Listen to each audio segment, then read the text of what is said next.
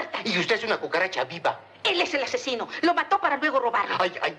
¿Cómo? ¿Qué, qué? ¿Tú crees, viejito? Más respeto. Pues me saca inmediatamente esa vieja cachofa de aquí o le levanto un aita por contradicciones falsarias. Como que... dice- ¿cómo- cómo? No, no grite.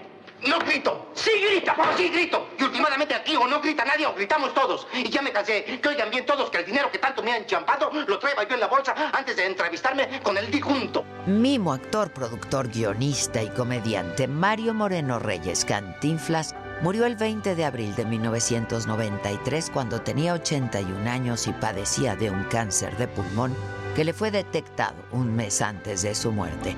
Pasó sus últimos días en cama en su casa de la Ciudad de México, donde murió durante la madrugada. Hijo de una familia humilde de siete hermanos que vivían del modesto sueldo de su padre, empleado de correos. Llegó hasta el bachillerato, pero tuvo que dejar los estudios y comenzó a buscar trabajo para poder sobrevivir. Fue bolero, cartero, mandadero, taxista, boxeador y hasta torero. Pero todo cambió el día que se cruzó con una carpa de circo. Comenzó una nueva vida como cómico y más tarde en el cine consolidaría una exitosa carrera y encontraría fama y gloria. Su trabajo no solo fue reconocido en México, también en América Latina y en España, donde era muy popular, admirado y querido. No te engañes, corazón, su primera película fue un fracaso, pero eso no lo detuvo para iniciar una ascendente carrera que lo mantuvo frente a las cámaras hasta 1977. Hubo un tiempo que filmó siete películas seguidas, como El Gendarme Desconocido, Su Excelencia, Un Quijote sin Mancha y El Padrecito. Tres haces. Yo dos pares, Ya ve, dos pares. pero iguales y de cuinas. Hoy me persiguen las mujeres y que me perdone Dios. Ganó. Y lo que más me puede es no poder decir palabrotas. Pues piénselas que da lo mismo, yo lo hago muy seguido. Bueno, el terreno es suyo. Mañana mismo legalizaré la escritura. Ah, y cuenten con mi ayuda para la construcción de ese dichoso dispensario. En su vida personal, en 1937 se casó con la rusa Valentina Ivanova, con quien permaneció hasta su muerte en 1966. No tuvieron hijos, pero en 1962 adoptaron a un niño de un año a quien llamaron Mario Arturo Moreno Ivanova, quien murió en el 2017. Debutó en el cine en 1936 y dejó más de 50 películas. Cara o Cruz, que filmó en 1937, lo lanzó a la fama cuando tenía 26 años. Usted debía de escribirle a su padre diciéndole, papá, mándame algo, hombre. ya le escribí. Y así comemos los dos, hombre. Pero es muy agarrado, mi papá, hombre. ¿Ah, sí? No suelta el dinero. Última carta que le escribí, que era para mandarme, ¿verdad? Le dije, papá, mándame dinero, estoy en plena calle. ¿Qué cree usted que me contestó? ¿Qué? Hijo, ten cuidado con los coches, tu padre. En 1940 se convirtió en una estrella con Ahí está el detalle, la frase por la que fue reconocido el resto de su carrera y de su vida. Comerán el pan con el sudor de su frente. Muy bien dicho. Ay, qué, qué bien dicho. Entonces ahí está el detalle del trabajo. Todos los que son tontos comen pan con sudor. Que aparte de ser molesto es una cochinada. ¿Dónde está la higiene? Por eso yo no trabajo. Mientras se sude, no trabajaré nunca. Sí, no trabajas porque no eres tonto y porque yo sí lo soy. No, mamacita, es que también... Lo dicho, eres un vago incurable. Eso sí, también porque el doctor me lo dijo, para que veas, tiene razón. Usted me dijo, no debe trabajar, coma y coma. Y me perdonas, pero pasamos a otra cosa. El pollito se está enfriando y le voy a entrar por prescripción médica. Su última cinta, El Barrendero, fue rodada en 1982. Inolvidable su papel del sensible parlanchín y peladito mexicano. Con su personaje puso muy en alto el nombre de México en todo el mundo. Quienes trabajaron con él dicen que era un perfeccionista en lo que hacía. Caray, cada día más chula. Cuando quiera la llevo a dar una vuelta. Y seguramente en el camión de la basura. ¿Cómo cree? El camión es para los desperdicios y usted no tiene desperdicio en mi carcacha que saco los días de fiesta. Sí, pero como hoy no es día de fiesta, ni es su holiday, ni es su day off, a ver si dejas en paz a mi carcacha, digo a mi muchacha. ¿Y tú qué traes? ¿Y tú qué quieres, llevarte? No le busques, Napoleón. Porque te parto el hocico. Hocico, nomás tienen los cochinos, los marranos, y el único cochino que hay aquí eres tú. Ya menos plática. Y éntrale. Y no le saques. Si no le saco, tú eres el que le metes. ¿Qué, me quieres ver la cara o qué? La cara sí ya la tienes. ¿Qué te veo? ¿Qué te veo? montones. ¡Ándale! ¡No corras! Pues no me corretees. ¡Párate! Oh, pues párate, pues nomás, ándale, puro finteo. Entras. Ah, ya, ¿Qué traes? ¿Qué traes? Mira, mira, mira, mira. Se sabe que era un hombre culto, sencillo, de hábitos austeros, que diario iba a sus oficinas de insurgentes, comía siempre en el mismo restaurante y dedicaba muchas horas del día a su familia y a sus amigos, que fueron muy pocos. No se dejó seducir por la fama, era atento y amable, reservado y renuente a aparecer en los medios. Sin querer, inventó el cantinflismo, aceptado por la Real Academia Española de la Lengua, que lo describe como una forma de hablar o de actuar disparatada e incongruente, sin decir nada con sustancia. Un lenguaje con mezcla de muletillas coloquiales y términos cultos mal empleados que él llevó al límite del surrealismo. Bueno, conmigo. ¿Eh? La- anoche. Este, an- anoche no, no pude ir. No, por, hasta, ¿hasta qué horas estuviste? No, es cierto, tú de plano ya. No, no, no, mira, las cosas que. ¿Eh? Ah, eso. No es, es bueno la otra vez. No es cierto, no, nomás te cuentan, hombre. Yo decía a ver si tenías un. ¿Eh? Sí. Ah, no, hombre, ni que fuera ya. Ya de plano tú que. ¿Eh? Sí. Decía a ver si podíamos ir con una amiguita y, y me llevo al jefe. ¿Eh? O sea, no, no le hagas, ¿eh? Ah, mi, ay, mi. ¿Eh? ¿Quién habla? ¿Eh? Su esposa. ¡Salgas inmediatamente! Jefe, pero. ¡Salgas y no me replique! Con esta forma de hablar hizo escuela y divirtió al mundo.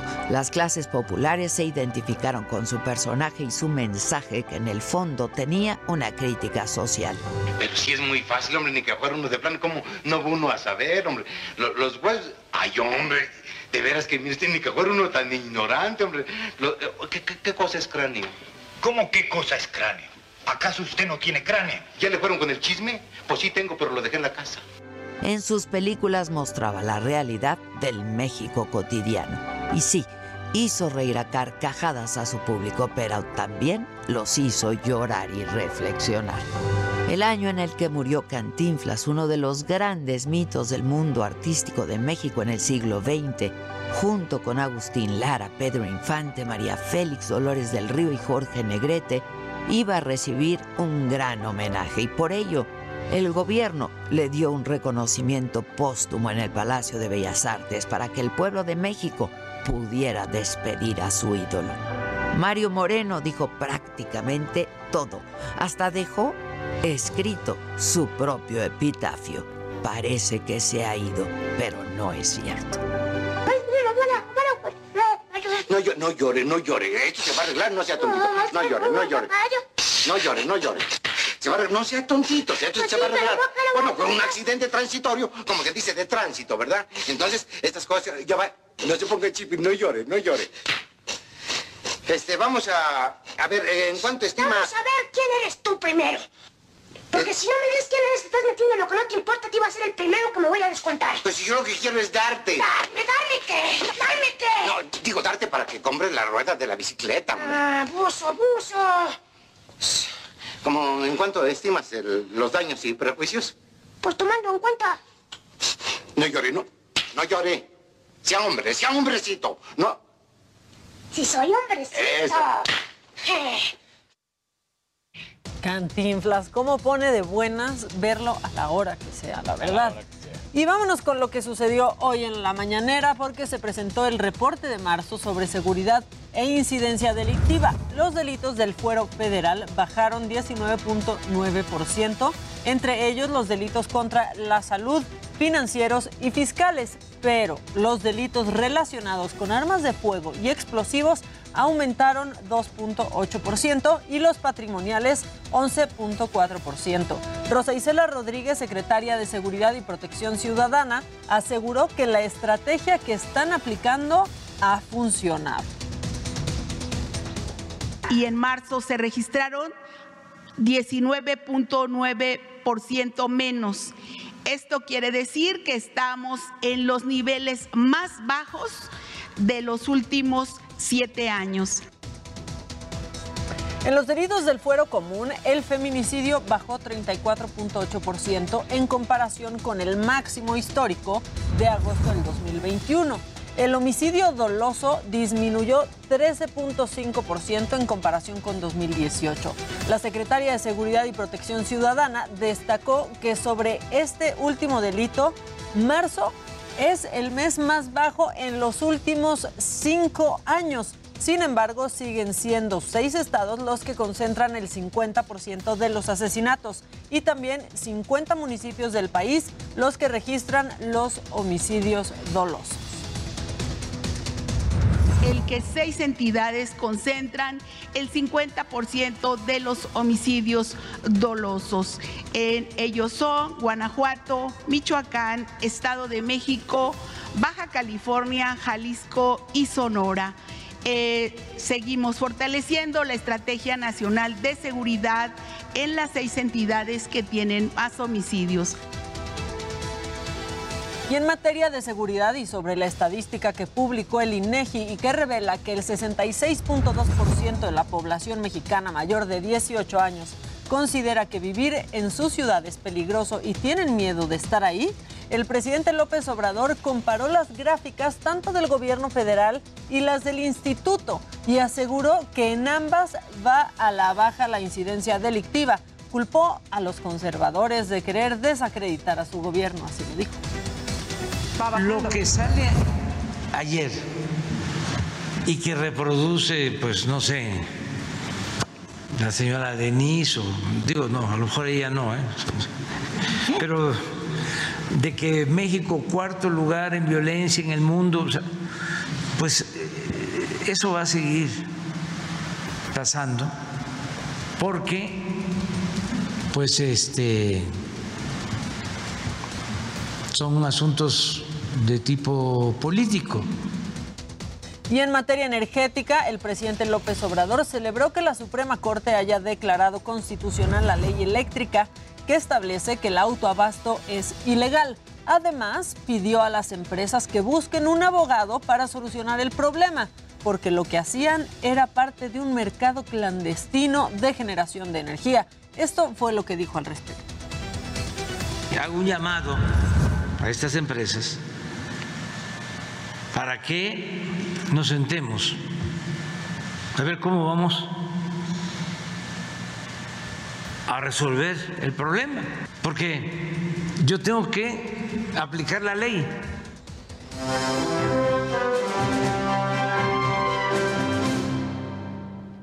Y ya está en el estudio Javier Sirvent.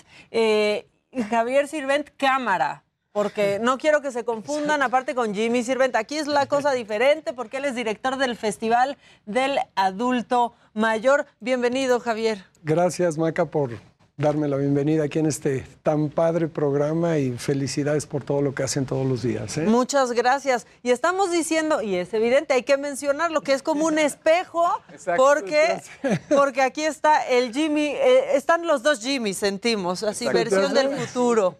Pues qué bueno, porque mi tío es muy guapo. Es muy guapo. Nada más que le envidia la cabellera a Jimmy, ¿no? Claro, exacto. Pero ve, él no necesitó tratamientos, ¿eh? Ve, ve Oye, qué bueno. para que veas cómo va a estar Jimmy ya cuando sea grande. Si tiene suerte, pelos. Si Javier. tiene Si suerte. tiene suerte. Hace caso a Javi Derma. Si tiene suerte de verse como tú. Y te cuidas como tu tío. Claro. Cuéntenos del Festival del Adulto Mayor. ¿Qué sucede ahí? Pues mira, el Festival del Adulto Mayor es un evento que decidimos hacer mi esposa y yo. Eh, nosotros organizamos diferentes eventos y todo.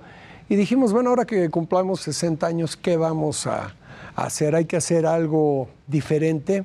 Y decidimos hacer un festival, no una exposición de productos y servicios de adultos mayores, sino pensamos que fuera un evento de educación, un evento de cultura, un evento de entretenimiento, un evento en donde la gente pudiera conocer a, gente como ellos. Y lo más importante es que fuera un evento inclusivo, O sea, que estuviera abierto para todo tipo de gente. Por lo mismo, desde un principio decidimos no aceptar apoyos de partidos políticos o de instituciones religiosas, ese estilo. Y, y además que fuera gratuito. Dijimos, vamos a hacer un plan de conferencias, de talleres y todo, pero que no cueste absolutamente nada, que todo sea, que quien llega, que se sienta además en su casa, eh, tenemos pasillos grandes, tenemos muchas sillas de ruedas, tenemos gente especializada que recibe a los adultos mayores. Y, este, y ahora sí que para que estén, pasen un día sensacional. Este, tú vas a llegar al- ahí, te preregistras nada más y puedes... eh, eh, tenemos 30 conferencias todos los días de diferentes temas, tanatología, nutrición, tecnología, y tú puedes escoger. Luego también tenemos talleres de baile, de karaoke, tenemos dominó. La verdad es para pasar un día súper padre. No, ¿no? y si nos meten una barrida, ¿no? En el dominó. Sí, bueno, pues, este, Seguro, la imagínate ya. experiencia, el Exacto, tiempo, oye, exacto, pues sí, claro. Tío, creo, creo que es una parte muy interesante esta de que pues realmente no hay eventos así en México, ¿no? Y de pronto, eh, pues este sector de los adultos mayores y de las personas de la tercera edad, de pronto los eh, organizadores de eventos como que ignoraban un poco a este sector de la sociedad y yo creo que es importantísimo pues que se sigan divirtiendo y que sigan teniendo espacios para justamente irse a divertir y para irse a recrear y para aprender cosas, ¿no? Porque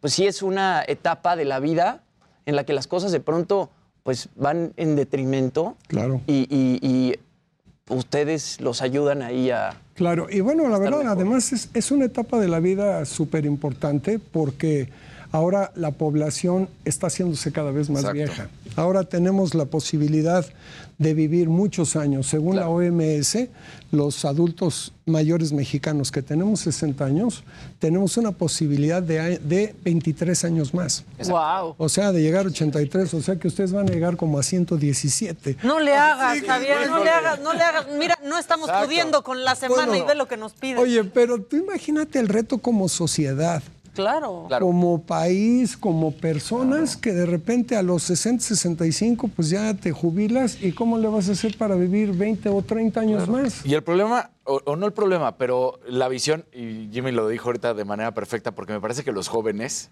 y sí le digo joven a Jimmy, es que piensan adulto mayor y ya dicen, no, están en la decadencia. Cuando dices, no, no es cierto. O sea, para nada. A, a los 60 años están en momentos perfectos y creo que hoy en día nuestro país, como en algunos otros países del mundo, pues todavía lo siguen en los, cargando los hombres de los adultos mayores. Porque los jóvenes o no están queriendo trabajar, o Sí. están queriendo viajar, o están queriendo hacer lo que sea, menos ser productivo en ese sentido, ¿no? No, y ha cambiado, o sea, tanto los roles, o sea, como tú lo estás diciendo, ahora la juventud, de alguna manera las familias cada vez se van haciendo más chicas. Entonces, cuando tú llegas ya a esta edad, o sea, llega un momento en el que empiezas a, a perder tantas cosas y a aislarte que tienes que estar súper, o sea, pendiente de qué vas a hacer, ¿no? Pero, pero hay algo bien interesante y, y les compartía justo cuando, cuando platicábamos del tema y que, y que venías, que por ejemplo en el evento de tecnología de Las Vegas, el que es uno de los más importantes, ellos abrieron un área que se llama Silver Tech, Sí. donde justo hablan de todo esto. Y el concepto en el CES tiene que ver con tecnología y sobre todo con ser inclusivos.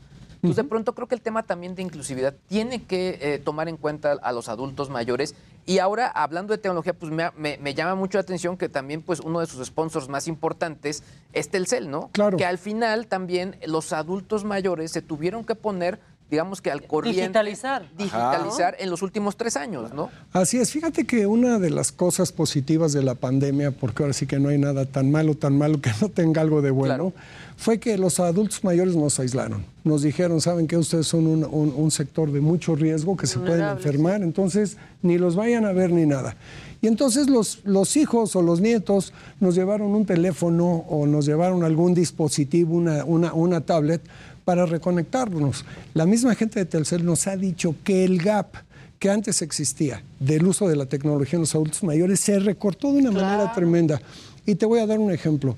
Nosotros no éramos muy buenos para las redes, nada más que de repente pues dejamos de quedó de hacer el festival, no quedó de otra. Teníamos un sitio en, eh, que se llama Portal del Adulto Mayor, que en Facebook teníamos mil seguidores en marzo del 2020. Hoy tenemos 380 mil. Solo en este periodo. Sí, y son adultos mayores. Claro. O sea, eso la verdad, este, nos hemos tecnificado este, los adultos mayores, nos hemos, todos los días hacemos lives, tenemos una cantidad de, de- de vistas sensacionales. Ahora, si me permites, por ejemplo, también salieron varios influencers adultos mayores. Gente que incluso ahora, pues, o sea, que parece como que o, eh, irrisorio, pero entraron a, a videojugar, entraron a dar consultas, Ejercicio. ejercicios, Claro. pero enfocado al público adulto mayor, que también eso es muy bueno. Sí, y fíjate que creo que había faltado un poco de visión de muchas de las empresas. Porque, mira, de nuestro sponsor de Telcel, ellos tienen un programa Reconectados desde el 2015. Porque ellos saben que en ese mercado había muchas oportunidades, además de la labor social que, que- que hacían. Y ahora muchas empresas se han dado cuenta que es el mercado que está creciendo más, además que tiene una cantidad de dinero importantísima. Claro. Nada más la ayuda federal era, en el 2018 fueron 42 mil millones de pesos al sector de los adultos mayores y el año pasado fueron 200 mil millones. Claro. O sea que tú nada más imagínate la cantidad de dinero nuevo que hay en ese sector. Exacto. O sea, viéndolo económicamente, es un sector que ahora sí todo el mundo está volteando. ¿no? Y debe haber Y que es un sector que, aunque muchos piensen que no, es productivo, ¿no? Hombre. En su mayoría. Y consumidor. Sí, y Hombre, consumidor. por Por supuesto, pero también es consumidor de diferentes tipos de claro. bienes, como lo que, lo que dices en el CES, ¿no? Agarran y diseñan productos especializados porque saben que empiezas a perder capacidad auditiva, capacidad visual, empiezas a, a- a necesitar diferentes cosas, ¿no? Por ejemplo, eh, es- nosotros tenemos tiempo para viajar, podemos viajar entre semana, eh, viajar de Andan batallando con pedir las vacaciones al Ajá, jefe. Nada, exactamente, ¿no? O por ejemplo, hay una estadística que dice que los mexicanos vivimos nueve años con una enfermedad crónica. Entonces tú imagínate si te pones a pensar cuántos productos podemos desarrollar para esos nueve años que vivimos Claro. de promedio con una enfermedad crónica, ¿no? Claro, Para que vivamos mejor, ¿no? Claro. Y justamente la idea del festival era, dijimos mi esposo y yo, vamos a hacer un evento en donde les demos herramientas a los visitantes para que vivan mejor. Y haz de cuenta que de repente tú vas a un taller de movimiento en donde una bailarina te jala y te pones a moverte y te das cuenta que todavía tienes capacidad de Que moverte. te sientes bien. Claro, o, o tomas una clase de yoga en silla, ¿no? Y dices, ah, cara, yo pensé que nada más era ahora sí que para chavos, ¿no? Y te das cuenta que tienes muchas capacidades. O, o escuchas una plática de tanatología que dices, oye, qué buena onda que me ayuden a, a- a pasar las pérdidas. Es ¿no? eso también, ¿no? Para la salud mental es, es increíble todo este tipo de actividades para los Sí, claro. adultos mayores. Es, o sea, yo creo que es, es- es lo más importante, ¿no? Que puedas estar eh, ocupando tu capacidad en algo productivo, ¿no? No necesariamente, al- te, te dan ganas ya de vez, a veces de nada más ver la televisión un rato, ¿no? claro, pero, claro. pero no puedes vivir así. Y esa decisión, la verdad, muy valiente e inteligente de no involucrar al gobierno, Cero. no involucrar partidos, es la sociedad civil, es una pareja haciendo esto y haciendo lo que Así sea, es. ¿no? Te voy a decir en, en qué sí incluimos al gobierno. Por ejemplo, la Secretaría de Marina tiene unos grupazos sensacionales. Entonces les mandamos unas cartas al mero almirante y le dijimos, oiga, mándenos unos grupos. Nos, nos Para saben- amenizar sí es cierto, Sí, ¿eh? En el que sí. Marina los tenían cuando te ibas a vacunar. Están y picudos. Están padrísimos. Sí, Padrísimos. Fíjate que en el 2019 tuvimos a la Banda Sinfónica de Marina. Bueno, no sabes qué conciertos se echaron. O sea, increíble. Y ahora vamos a tener un grupo musical también de la Secretaría de Marina. Ahí sí vale la Eh, pena incluirlo. Hay, por ejemplo, muchos de, las, de los clubes de adultos mayores que invitamos, porque también pusimos un escenario. El- en el 2019 fue en el Pepsi Center. Y, este, y ahora lo, lo hicimos en, en un salón también del World Trade, pero el doble del tamaño del Pepsi Center. Entonces pusimos un escenario en donde invitamos a 61 clubes de adultos mayores a que se presenten. Entonces, si tú eres un adulto mayor que estás practicando una canción o un baile, y te invitamos a que te presentes ahí. Y además puedes invitar a tus nietos, a tus cuates y todo. Y entonces ahí tenemos mucha participación de muchas de las delegaciones. Pues la verdad es que Javier suena padrísimo. Si puedes repetirle a la gente la fecha y Sí. el lugar. Mira, es en el World Trade Center, en los salones mayas. Es este fin de semana, viernes, sábado y domingo, de 10 de la mañana a 7 de la tarde. Y les digo, es absolutamente gratuito. Padrísimo.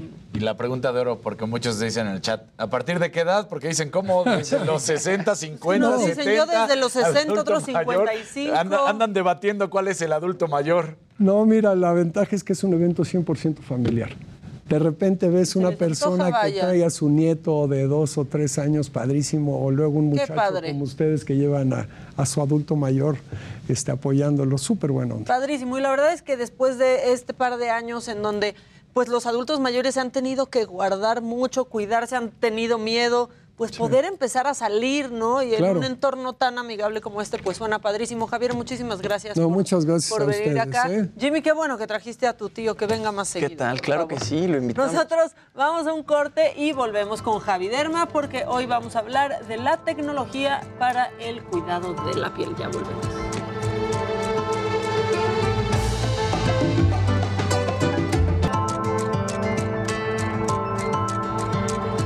Ya estamos de vuelta y les dijimos desde el principio que es miércoles de Javi Derma, nuestro día favorito de la semana, dermatoncólogo, director médico y fundador de Dermédica, el mejor de México y sus alrededores, Javi. Muchas gracias. Y continuando un poquito con el tema, que es muy interesante la plática de cómo va modificándose la piel con la edad y obviamente todas estas tendencias de nuevos cuidados, nuevos procedimientos, nuevas cremas que hay también para la tercera edad, pues la tecnología no es la excepción. Obviamente la capacidad de la tecnología para ir previniendo deterioro celular, pues ha ido avanzando a pasos agigantados. Sin embargo, es asombroso también como hay muchas personas que le tienen miedo a la tecnología y bueno, aquí Luis sabrá de eso y que bueno, si sale determinado gadget y si no me va a dar cáncer y si ya está corroborado o pues hasta como el tema de las vacunas, que hay gente que todavía a dos años y medio sigue con miedo de vacunarse, que porque cree que le van a meter un chip, que si le van a cambiar el pensamiento, que si van a cambiar ciertas estructuras anatómicas, y eso no es así.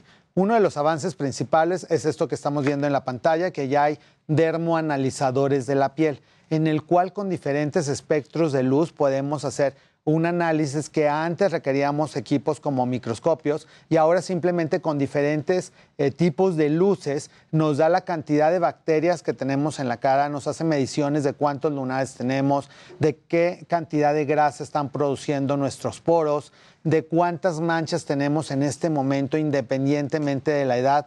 Entonces, obviamente al tener ya un dermoanálisis va a ser muchísimo más fácil también poder recetar eh, medicamentos especializados en lo que cada persona necesite. Porque muchas veces, aunque seamos familiares, aunque sean hijos, padres, hermanos, no son los mismos requerimientos cada- para cada persona. Aquí, por ejemplo, todos los puntitos verdes son bacterias que se encuentran en la superficie de la piel y muchas veces porque no se lavan bien la cara o porque viven de verdad en lugares muy contaminados. Aquí, por ejemplo, es un análisis de las manchas, de cómo se están empezando a profundizar y de dónde tendría las manchas en el futuro la persona si no se empieza a aplicar filtro solar adecuadamente.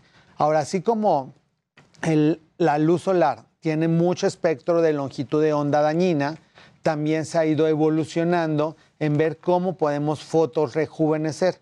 La piel desde el momento que nacemos, si estamos puestos a la luz, empieza a absorber radiaciones que van deteriorando la replicación celular. Todas las células se van dividiendo homogéneamente, que eso se le llama mitosis, y cuando hay un daño celular, pues estas células pueden mutar y puede haber un cáncer de piel, o puede haber manchas, o se pueden abrir los poros, o puede haber más grasa de lo normal. Así como hay radiaciones malas, esta máquina, por ejemplo, es una máquina en la cual es de fotorrejuvenecimiento, en la cual va a ir emitiendo una longitud de onda que haga que las células se vayan reparando. Entonces, así como hay energía lumínica dañina, ya hay energía lumínica benéfica, en la cual dependiendo del daño celular que ya analizamos previamente en una consulta de origen en el paciente, podemos determinar qué tipo de máquina le conviene a cada persona. Y este tipo de máquinas son únicamente como para preservar la salud de la piel, que todo el daño celular que se ha ido acumulando por las vacaciones que tuvimos desde la infancia, adolescencia, a adulto joven, independientemente de la edad que tengamos, pues obviamente nos va a ir ayudando a reparar nuestro DNA y a que nuestras células se vean lo más normales posibles. Y este tipo de luz no duele, no daña la piel, no, el paciente sale de ahí como si no hubiera pasado nada y van pasando las semanas y se va viendo la piel mejor. No es un tratamiento que borre las arrugas, porque para eso se necesitaría otro tipo de tecnología, pero es un tratamiento que mejora la calidad de la piel y que hace que se vea más sana y que hace que se vea un tono mucho más homogéneo. Muchas de las preguntas también que, me realizan diariamente es cómo le hago para no tener manchas en la cara o para que no se vean los poros tan abiertos y justo es con este tipo de energía lumínica para que vaya quitando el daño acumulado porque obviamente todos los cuidados que tengo ahorita en la piel de ponerme filtro solar cada cuatro horas, de tener sombreros especiales para salir a la playa, de no exponerme al sol, de no llegar nunca que se vaya a poner roja la piel porque eso va a acelerar el daño acumulado. En la infancia, en la adolescencia, a lo mejor no tuvimos esos cuidados, pues con este tipo de máquinas vamos a lograr que se vaya regenerando la piel. Entonces, Luis, ¿qué piensas de la tecnología? Tal cual, y justo algo que quería platicar y sobre todo que tú nos compartieras, Javi, es que siempre que, cuando de pronto me, buscan para algún tema que tiene que ver con, con dermatología o, o, cualquier tema que tiene que ver con tecnología y va relacionado con otro, pues busco expertos. Y en el caso de Derma he platicado obviamente con Javi y Javi me explicó algo que yo no sabía. Y es que hay muchos productos que se venden con este rollo de, ah, sí, este, está registrado ante la FDA, que es la agencia, digamos, que registra todos los medicamentos y gadgets de salud en Estados Unidos.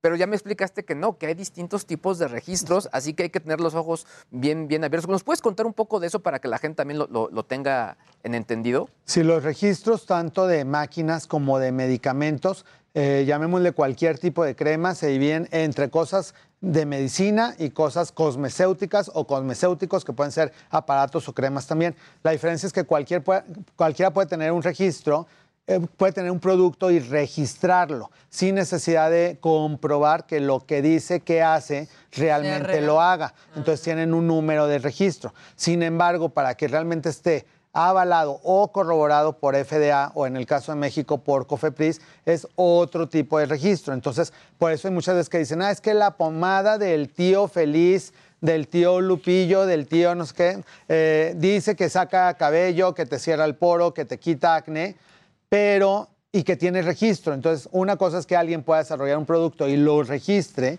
y otra cosa es que ya esté avalado por COFEPRIS y por comunidades médicas en las cuales hay que demostrarlo con evidencia científica. Y eso quiere decir que muchas veces los productos de patente, que se le llaman de patentes, porque pueden pasar años en el que demuestren que realmente tengan esa Exacto. efectividad. Entonces, que dicen, Esta, este filtro solar, que en la actualidad hay algunos, va a prevenir el cáncer de piel. Entonces, tienen una molécula que previene el daño del DNA, como estamos hablando, para que no se desdoblen las moléculas de manera desuniforme y eso pueden pasar de 8 a 12 años para demostrar que realmente estas células no van a tener una producción de cáncer 7 a 10 años después. Y una vez que se logra ya pueden registrar la patente, ya se puede introducir esa molécula en la crema y ya se puede vender, entonces es un tipo de registro eh, que lleva otro tipo de, de de maquinaria y de, y de cosas que se presentan en congresos médicos. Y esa es la diferencia muchas veces entre ciertas cremas también que únicamente se hacen lanzamientos con influencers o en ciertos este, eh, lugares o en centros comerciales y que están hasta la islita y que es la crema que se viene o el. Esos que te van siguiendo, O el o sea, vas exacto. caminando Sí. en Perisur y ahí te van siguiendo de señorita, señorita, señorita. Ahora, es bien la importante, crema, ¿no? sobre todo ahí la Exacto. letra chiquita de, la- de estos productos, porque si dicen, sí, esto te elimina, no sé, por ejemplo, la arruga. Pero el tema es que la letra chiquita dice, sí, pero es de 8 años y lo tienes que usar todos los días y casi cada, en todo momento. Entonces, sí, es bien importante checarlo y sobre todo, como tú siempre lo has dicho, ¿no? Ir con expertos que son los que obviamente pues tienen todos los productos que están validados y tienen el registro que se requiere, ¿no? Sí, Sí, esas Y de hecho, la mayoría de esas recomendaciones también viene la leyenda de que la responsabilidad es de quien lo usa. Ya ni siquiera Quien lo de, recomienda y quien lo usa. de quien lo recomienda. Y, pero hasta eso de quien lo recomienda, entre comillas, porque si no Sí, pues, hace lo que- que, si te dice, ay, no se, se te va a quitar la mancha y no te la quitó, no hay manera realmente como de decirle a esa persona, ay, no me funcionó, o ya, ya para ese entonces ya hasta Ya se es caducó, ya la persona que te lo vendió ya ni trabaja en ese centro comercial. Exacto. Entonces también desde ahí buscar lugares o la mayoría de, las, los registros sanitarios de cosas que funcionan, pues son cremas que en la actualidad se encuentran en farmacias y que ya prácticamente todas las farmacias tienen un área de skincare en el cual son productos dermatológicos que tienen eh, una eficacia de sus medicamentos corroborados. Entonces muchas veces pues el envase no está tan bonito y el olor no está tan feo, no está tan rico, este, los colores tampoco, entonces y hay que saber leer entre líneas. Muchas de las cosas que si tienen metales preciosos, que si tienen diamantes, que si oro. tiene oro. ahora a todos les encanta de tiene oro. Exacto. Entonces, es el ser humano, no, la célula no está diseñada ni para que absorban metales pesados, ni para que realmente vayan a modificar un beneficio en la piel. Entonces, pues sí, mejor sale mucho más barato acudir una vez al año a consulta y que te hagan la rutina de todo ese año y que durante el año puedas estar usando los productos que son necesarios y que muchas veces los productos dermatológicos pueden irritar un poquito la piel, te pueden poner roja, te pueden descamar un poco, pero justo eso es lo que está haciendo que haya una renovación cutánea. Ahora, también creo que lo que es bien importante decir, y también tú me lo has dicho, es no es que los productos sean malos per se, pero al final quizá muchas veces la promesa que te hacen no es tan inmediata, ¿no? O sea, hemos hablado, por ejemplo, de estos gadgets que son como para aplicar, ya sea la lavarte, exfoliar, etcétera, que igual te sirven de ayuda, pero no es que vayan a hacer 100% el trabajo, ¿no? Y también servirían de crear hábitos. Entonces, como inclusive como en muchas de las aplicaciones, ahora que te, te hacen tu análisis de cuántas horas dormiste, que obviamente eso es súper importante para la piel también, de en qué horario, por ejemplo, puedes o no puedes estar escuchando mensajes, porque si no también te van mandando una actividad al cerebro y que también el cerebro está conectado obviamente con la piel. De hecho, la piel es la que tiene más terminaciones nerviosas. Entonces, tiene todos los sentidos despiertos. Entonces, si hay olores que no nos dejen dormir, si hay este, ruidos que no nos dejen dormir, el sentido del oído, luces para la vista. Entonces, todo eso tenemos que tener cuidado. Y hay personas, así como el umbral del dolor, hay personas más sus- susceptibles a la luz que otras. Entonces, hay personas que se pueden dormir en el, en el sol y Sí. se quedan hasta que le salgan las ampollas. Y hay gente que con luz no puede dormir y que necesita realmente cortinas que hagan un blackout completo para que no entre nada de luz porque si no se van a despertar. Y regresando un poquito a la tecnología, como estamos viendo, hay muchas diferencias de láser, que los láseres también hay mucha investigación detrás de ellos. En la actualidad, ninguno de los láseres produce cáncer, ninguno daña la piel. Todos podrían tener un riesgo a producir quemaduras, pero si no se utilizan adecuadamente. Porque como cualquier máquina, es como una cosa es comprar un carro y otra cosa es que sepas manejar y que no te pases un rojo. No por comprar un supercoche ya sabes manejar. Exactamente. Entonces, en el caso de las máquinas es lo mismo. Puedes tener una máquina muy buena, pero si no está el personal calificado para realizar este tipo de tratamientos, pues puede haber algún efecto secundario. Entonces, tienen que ser clínicas en las cuales obviamente todo el personal esté certificado, ye- siga ciertos requerimientos de cuidados de salud y de la piel, en la que tu piel no va a correr ningún riesgo. Y en la actualidad hay láseres prácticamente para todo.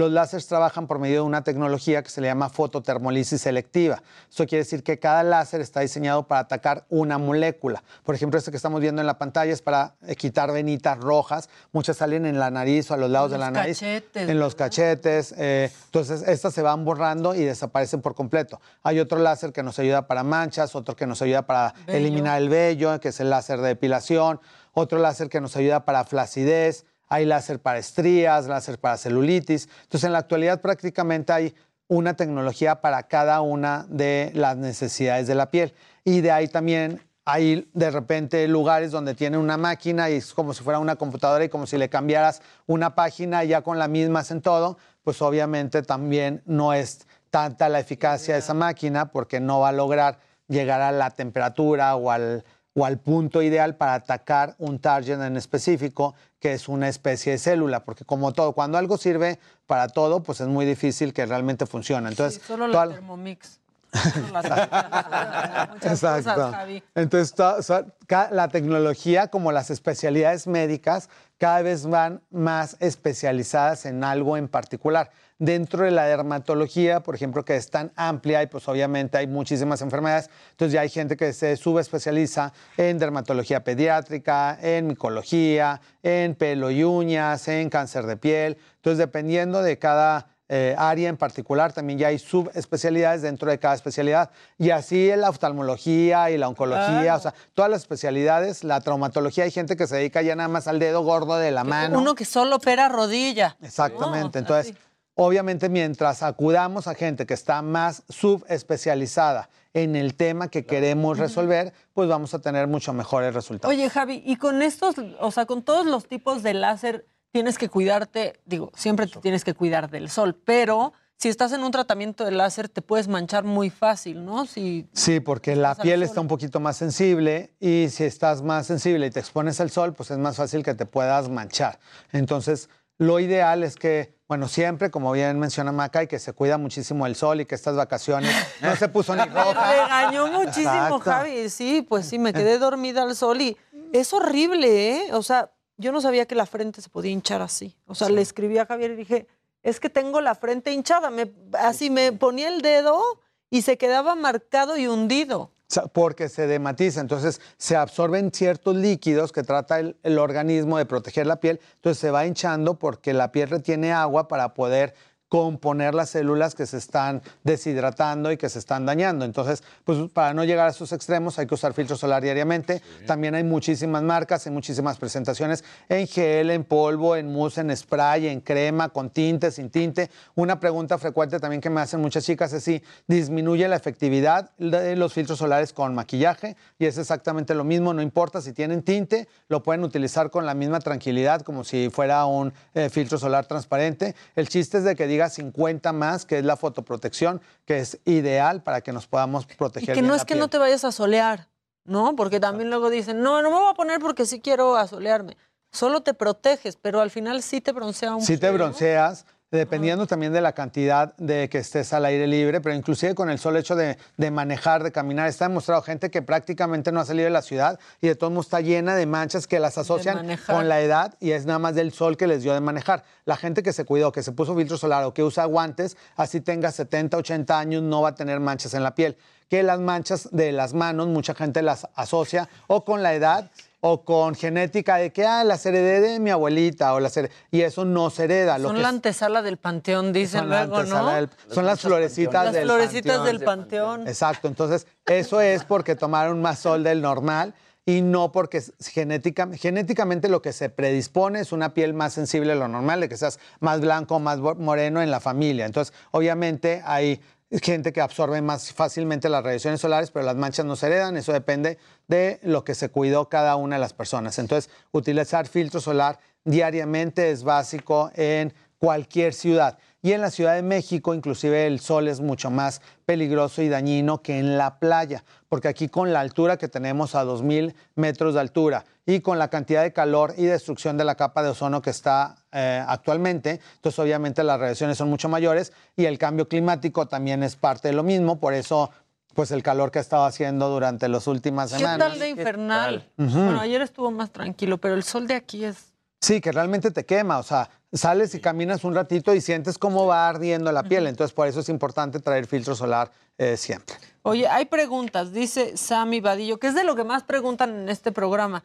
¿Se pueden tomar las pastillas de minoxidil si tengo hipotiroidismo? Sí se puede tomar, eh, no hay ningún problema y lo que tienen que checar más bien es la dosis. En hombres, con que tomaran 5 miligramos tres veces por semana es suficiente, lunes, miércoles y viernes. No necesitan tomar tanto medicamento, con eso no van a tener ningún efecto secundario y no hay ningún problema con que tengan ninguna afección de tiroides. ¿En algún momento del día específico?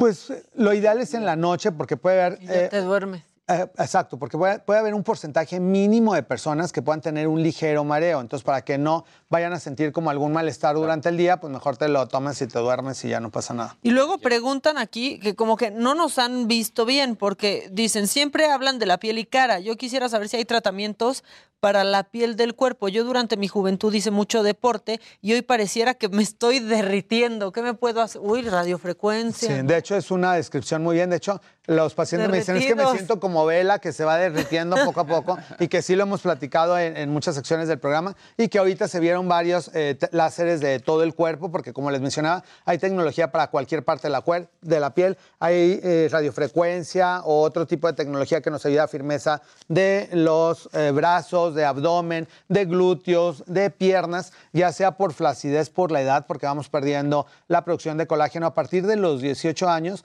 vamos perdiendo el 1% de población de producción de, colágeno por cada año de la vida. Entonces ahí vamos echándole cuentas. Entonces la gente que a determinada edad se ve muy bien, sí tiene que ver la genética, pero también tiene que ver que ha sido disciplinado, que hizo ejercicio, que comió bien, que duerme bien y que se pone las cremas adecuadas y que se hace los tratamientos adecuados en la piel para que se mantenga lo más estable posible. Hay dos personas importantes aquí. Te dicen, Help pregunta, Javi, ¿con qué puedo utilizar contra la alergia al sol? Y, Javi, ¿dónde puedo comprar un buen protector solar? Tuve una lesión de cáncer de piel y aparte de protegerme, quiero quitarme manchitas.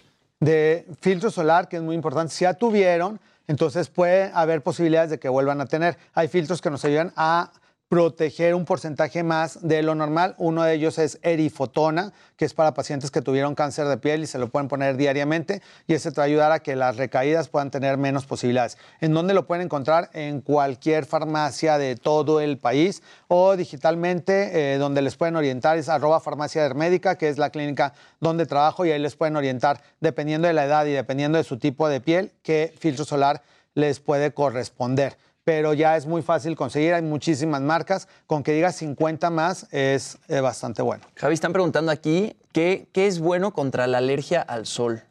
Cuando alguien realmente tiene fotosensibilidad al sol, entonces pues es como una eh, reacción un poquito complicada, porque cualquier luz les puede generar... Eh, alguna complicación. Ahí lo más importante es demostrar que realmente haya una alergia al sol. Entonces, tienen que acudir al consultorio en donde se les va a dar como un disparo de luz como con un láser y vamos a ver a qué cantidad de radiación hacen el tipo de alergia para ver si únicamente con determinada cantidad de sol o también a la luz del día normal y de plano tuvieran que estar viviendo eh, bajo el techo, como algunos padecimientos dermatológicos como el albinismo, que son pacientes que no producen melanina y que son prácticamente blanquitos todos hasta el cabello. Esos pacientes no tienen manera de defenderse del sol y son como si fueran alérgicos al sol. Entonces, estas personas tienen que utilizar ropa especial, entonces eso es lo que es muy útil. Ya existen marcas especiales que se ven como si fuera una camisa normal y la camisa tiene SPF 50, pantalones, calcetines, calzado, gorras. Ya hay marcas que tienen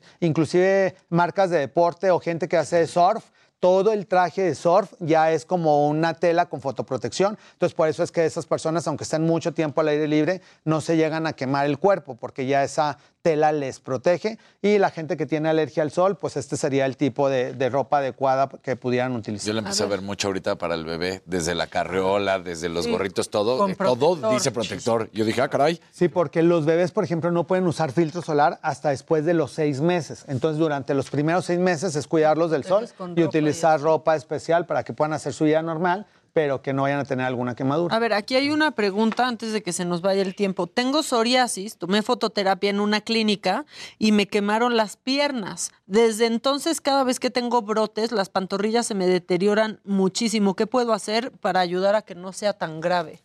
Bueno, ahí sí, eh, la psoriasis, uno de los tratamientos es dar fototerapia, sin embargo, ese tipo de fototerapia tiene un daño acumulativo que también pueden tener un porcentaje de desarrollo de cáncer de piel en el futuro. Entonces, nada más se puede llegar hasta cierta dosis porque si se pasan, pues va a haber quemaduras, va a haber manchas y puede haber otro tipo de efectos secundarios en el futuro. Entonces, ahí hay que empezar a reparar la piel. Entonces, pueden utilizar retinoles de baja densidad, puede ser retagnil al 0.025% diariamente por la noche para que poco a poco se vaya reparando tu piel y vaya regresando a una textura normal. Voy a acudir con un dermatólogo para empezar una terapia de recuperación del daño acumulado por las radiaciones que se reciben durante el tratamiento PUBA de la psoriasis. Que vayan contigo, ¿no? sí, o a un centro especializado de, de, dermatología para que les puedan hacer como un equilibrio entre las radiaciones que recibieron, hacer que la psoriasis no les siga atacando mucho más, pero que ya no reciba más radiaciones PUBA porque ya llegó como a un límite.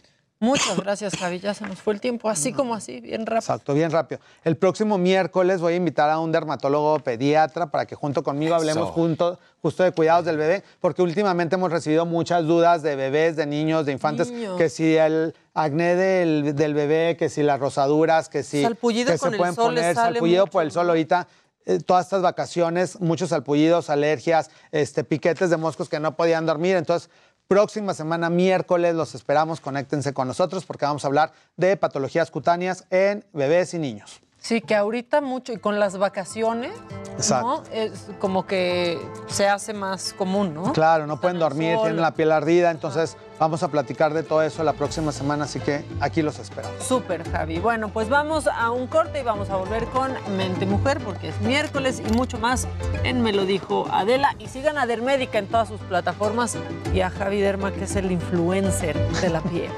Exacto.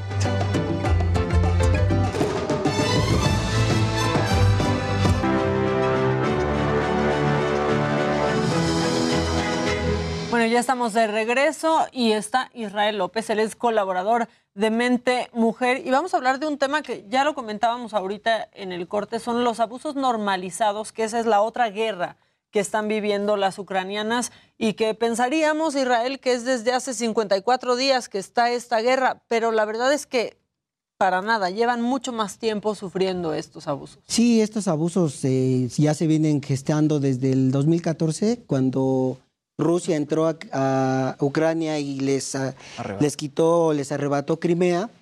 Y bueno, pues ahí esa zona llamada el Donbass, que contempla Donetsk y Lugansk, hay eh, documentación por parte de Amnistía Internacional de eh, abusos eh, sistemáticos en la, en la casa por parte de las autoridades de Ucrania y por parte de las actividades prorrusas, ¿no?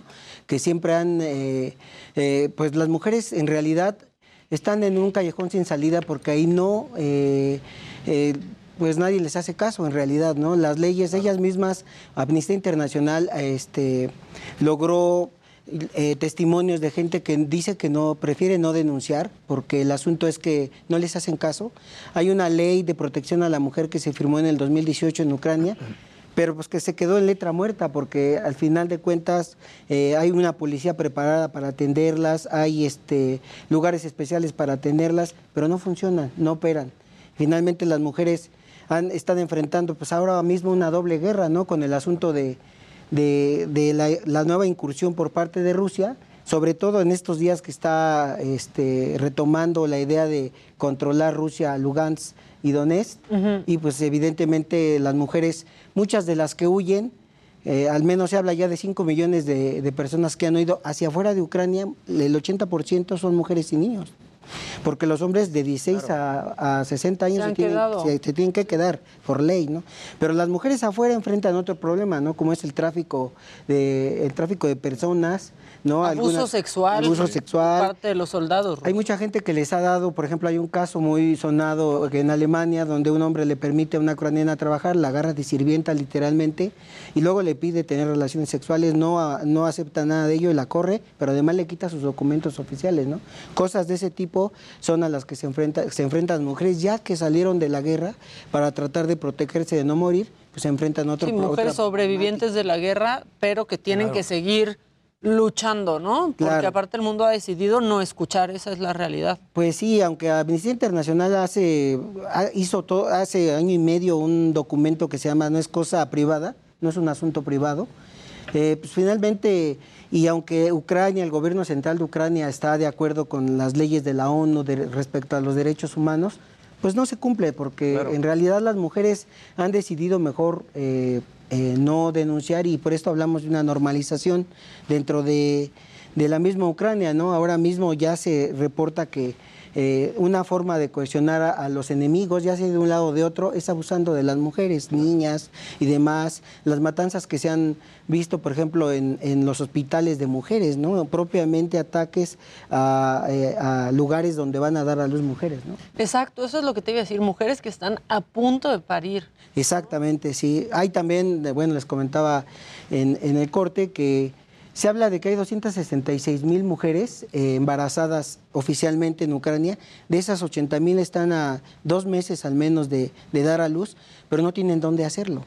No, ONGs en Polonia, por ejemplo, han creado kits para proporcionarles algunas mantas térmicas, eh, algunos guantes, algunas cosas básicas para que ellas puedan dar a luz de manera natural.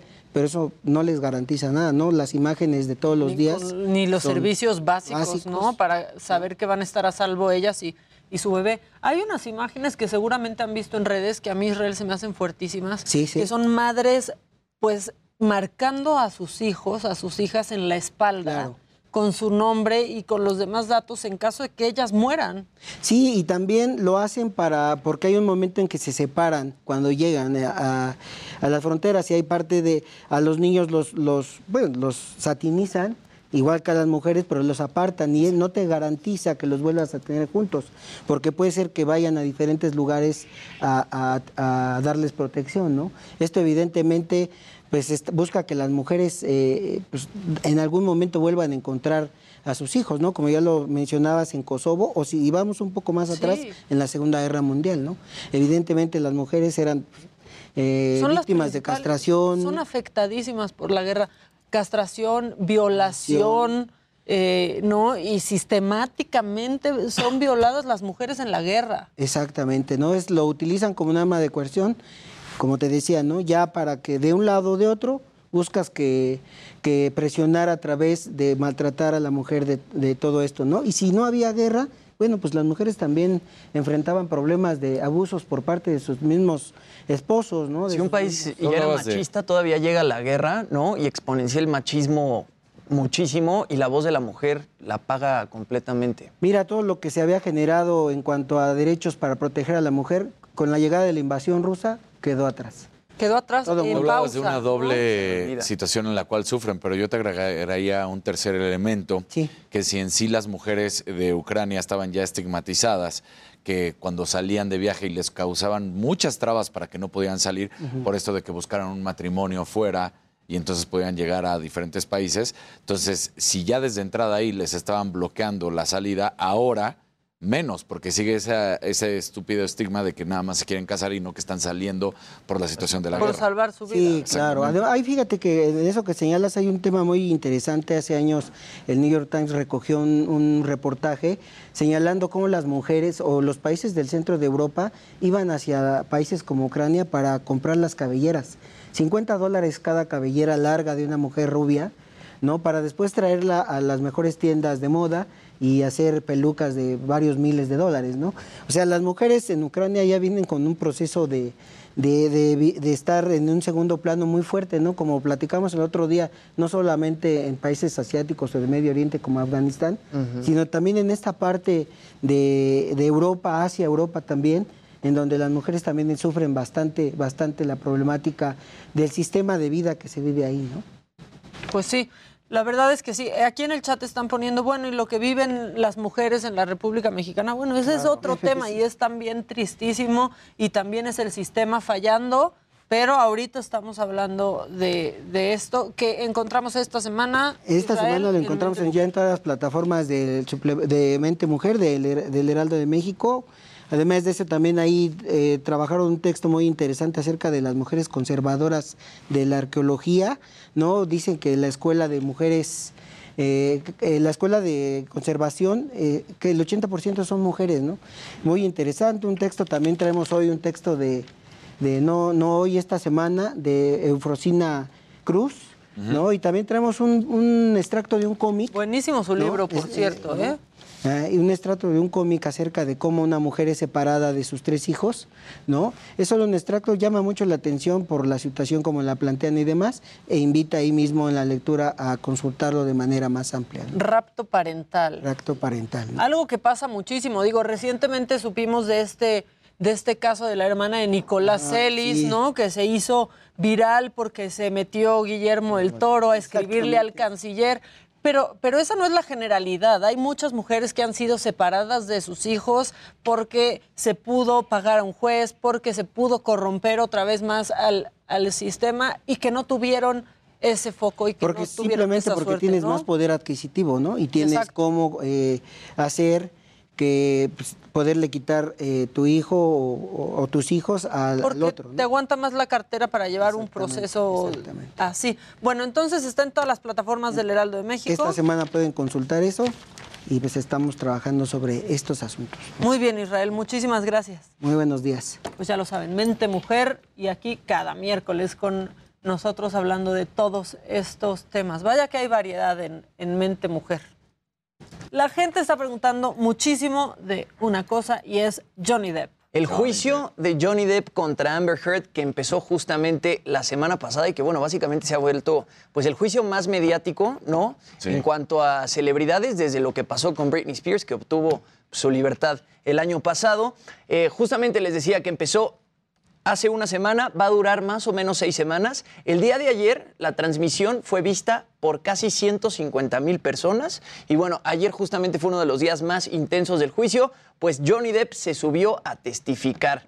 Ahí, bueno, Depp básicamente acusa a Heard de que las acusaciones contra él están alejadas, alejadas de la verdad, es lo que dice él, y que pese a las discusiones que tuvieron, él dijo que jamás ha llegado a violentar físicamente a una mujer. Ese es su lado de la historia. Él dice, sentí que era diabólico que mis hijos tuvieran que ir al colegio y que amigos o la gente del colegio se les acercara con la portada de la revista People con Heard con marcas en la cara. Tenemos que recordar que en algún momento sí salió una portada de la revista People con una foto de Amber Heard que tenía este, moretones en la cara y Johnny Depp dice que le molestaba muchísimo que de pronto... Decían que se las autoinfligió ella, ¿no? Que real, eso es lo que dicen. Eso es lo que dicen, eso es lo que dicen. Johnny Depp dice que eso es lo que más le molestaba, ¿no? Que sus propios hijos tuvieran que vivir esta eh, forma de bullying en la escuela. Y bueno, también él relata eh, cómo inició con las adicciones, porque también ha sido criticadísimo eh, con el tema de las adicciones. Que desde la familia, ¿no? Que Dice que desde los 11 años eso es lo que... él le empezó a robar pastillas a su mamá y él empezó a tomar las pastillas que tomaba su mamá para calmarse los nervios. Dice, no consumo sustancias para festejar, sino para adormecer a los fantasmas que me persiguen desde mi infancia. Él acepta... Se me hizo conmovedor eso, ¿eh? Sí, eso, eso está bien fuerte y ves como una parte de Johnny Depp que quizá muchas personas no conocían, ¿no? Como que muchos sí decían, no, pues es alcohólico y, y es drogadicto y le gusta la fiesta y etcétera, pero esta parte de la infancia, cuando él dice que él empezó a consumir este, sustancias o medicamentos a partir de los 11 años, yo creo que es fuertísimo. Él acepta que su adicción fue con la roxicodona, que es un medicamento para el dolor. También ayer menciona, menciona cómo conoció a Amber Heard. Él dice que la apoyó en sus audiciones tras cinco intentos fallidos. Dijo que Heard estudió todo sobre Depp para poder abordarlo, que antes de que se conocieran ella ya sabía todo sobre Johnny Depp. Y bueno, en respuesta, porque habían mencionado, ¿no? Que Johnny Depp justamente trataba de que Amber Heard no estuviera cerca ni de sus amigos ni de su familia. Entonces lo que dice ayer Johnny Depp es que él las tenía viviendo en propiedades suyas para que estuvieran cerca de Amber Heard. Entonces, hasta ahí va el juicio hasta ahorita. De repente se han destapado otras cosas. El médico de Johnny Depp tocó el tema del dedo, porque se, se, se acordarán que de pronto... Perdió un pedazo. Él perdió un pedazo de dedo en un viaje a Australia, ¿no? Y ahí platican de este tema y supuestamente Amber Heard le lanzó una botella de vodka, le cortó el dedo y un pedazo de su dedo pues terminó terminó en el piso. Que en ese momento Amber Heard dijo que a ella también la habían golpeado. El doctor dice que en ese momento él vio a los dos y que ella pues tampoco estaba golpeada. Ahora falta que Amber Heard también se suba a los- testificar porque no podemos tomar un lado de la historia. Ah, no, ¿no? claro. Digo, Las muchas infidelidades- personas- ¿No se tomó las infidelidades también o eso todavía no? Todavía no. Toda- van a pasar videos. Aparte parece súper lejano, ¿no? Porque la verdad es que esto, de este, este conflicto, este pleito, fue hace muchísimo, pero no había habido juicio. Exacto. O sea, es muy lejano todo. Johnny Depp ya había perdido un juicio y ahorita están yendo por el segundo. El, el primer juicio lo perdió por un este, por Contra una el periódico, nota contra la revista. del Washington Post o un- El primero fue contra The Sun. Exacto. Del Reino Unido. Perdió ese y ahora este nuevo es del Washington Post. Que él está demandando por 50 millones de dólares y ella contrademandó por 100 millones de dólares. Ahora falta que Amber Heard también se suba a declarar y pues que cuente su parte de la historia y pues seguramente van a presentar estos videos en los que podemos ver a Elon Musk con Amber Heard en un elevador y luego también por ahí aparece Ahora, la parte que dices de que eh, lo estudió muchísimo, ayer también sacaban, o en estos días también sacaban cómo ella está copiando la vestimenta que usa Johnny. Depp, ¿no? Sí, había Eso está impresionante. unas teorías ahí muy raras que Johnny Depp llegaba eh, vestido de una forma al juicio un día Ella también. y al día Al día siguiente, ella llegaba vestida de una forma súper similar. Es un, nuevo nivel de toxicidad. Que En un momento me Johnny Depp- sorprende incluso a mí. Sí. Llegó con una corbata con una abeja y Amber Heard Al día un día o dos días después llegó con una corbata bastante similar. Entonces, pues las cosas con ese caso se están poniendo buenas y les digo que pues es el caso más viral de los últimos tiempos, exceptuando lo de Britney Spears, que lo de Britney Spears fue súper mediático. No, es que seguramente. Si, suponen, si suponemos que llegara este, Johnny Depp a demostrar su inocencia, que si fuera así el caso, pues también Hollywood lo canceló estos años. Entonces, ¿cómo Claro. reaccionaría Hollywood ante haber cancelado a una Sí, seguramente va celebridad a querer como fue él? demandar por todo lo que sí, seguramente no ganó. Ahora sí que por salarios caídos. Sí, tal cual, tal ¿no? cual. tal cual. Salarios caídos, eso sería. Y es que, por ejemplo, se están peleando ahí 100 millones de dólares, ¿no? Y dicen que, por ejemplo, por cada película de los Piratas del Caribe, eso es lo que estaba ganando Johnny Depp por película. Entonces, pues la pérdida de Johnny Depp ha sido fuertísima Animales por Animales Fantásticos. Fantásticos también. Claro. Pero, como decimos, no nos podemos poner de ningún lado hasta que se sepa pues, Toda. qué fue lo que... Nomás ir lo que- informando qué sucede, ¿no? Sí, No exactamente, especular. Oigan, noticias de, especuleros.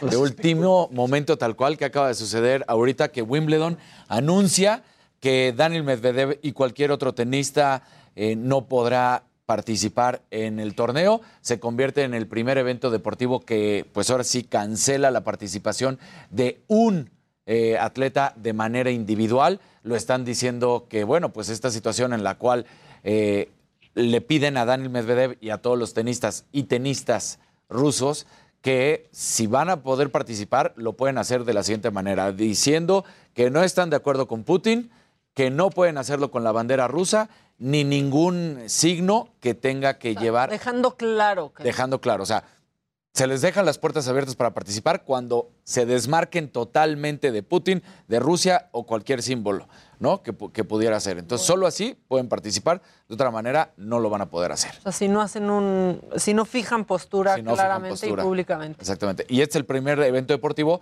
que cancela de manera individual, porque ya había sido a equipos, pero este es de manera individual. Entonces, Sí. pues ahora sí. Este, Bueno, está un poco más flexible eso, ¿no? Sí, Porque o sea, de es- plano en otros lados así. En otros lados, aquí- Rusia fuera del fuera. mundial, ¿no? O sea, le están diciendo, puedes participar, demuestra tu postura anti-Putin y nada de Rusia.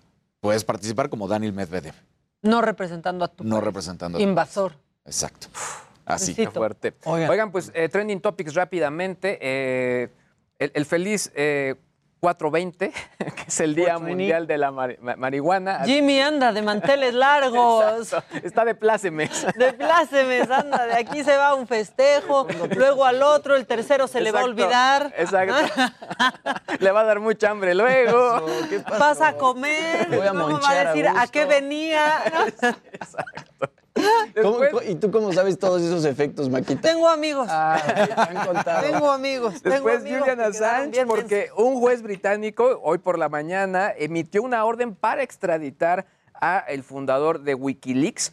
eh, obviamente por eh, se le está acusando de espionaje por haber eh, filtrado pues distintos eh, documentos hace ya varios años y también Better Call Saul se mantiene esta serie la cual ya pude ver los primeros dos capítulos de la última temporada bien pero bueno continúa con esta tema de la serie que quizá en los primeros capítulos de todas las temporadas es muy lenta y todo se va resolviendo hacia el final de Justicia la... para Julian Assange. Pues sí, hay, hay- varios que están como a favor y en contra de, de Assange. Eh, vamos a ver realmente qué es lo que ocurre. Es lo que él, él estuvo, digamos que, evitando ir a Estados Unidos porque seguramente era lo, lo que, le, lo que le temía.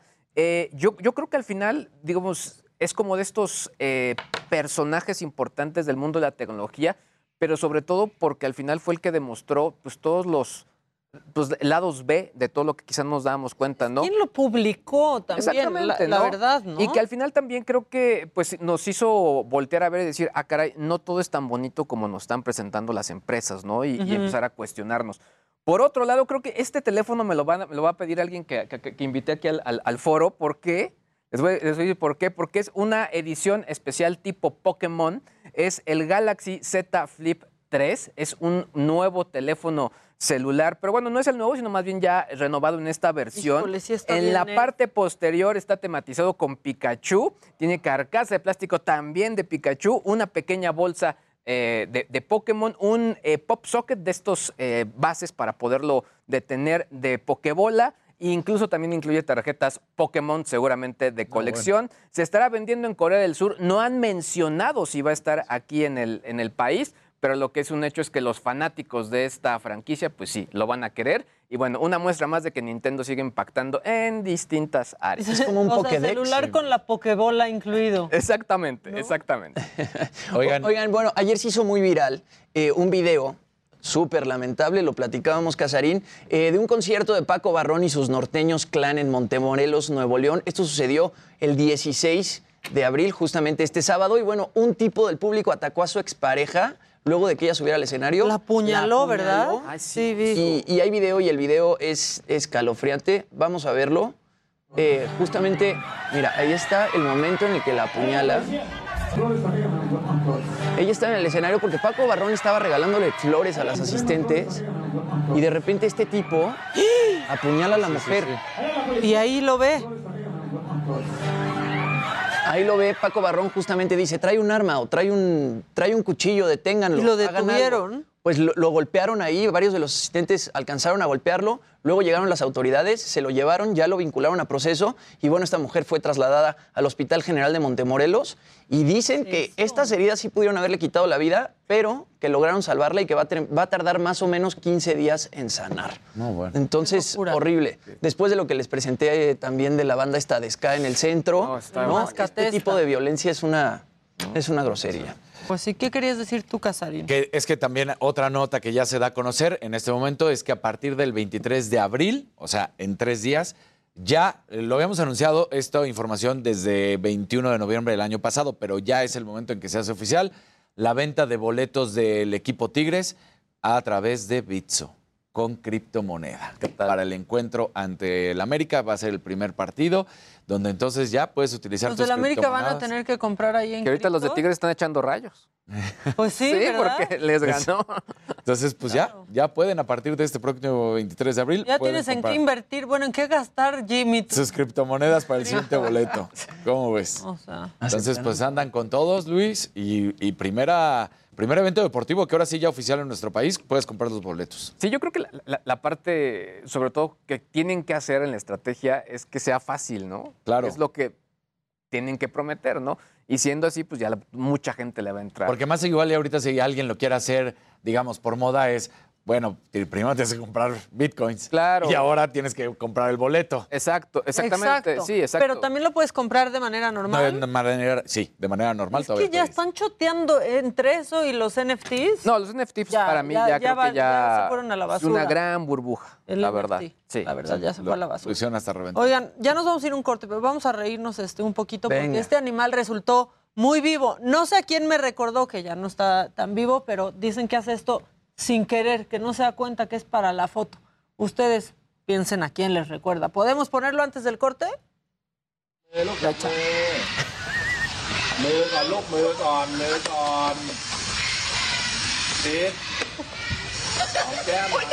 ¿Qué pasó? ¿Qué pasó ahí? ¿Qué onda? Roxana Banana.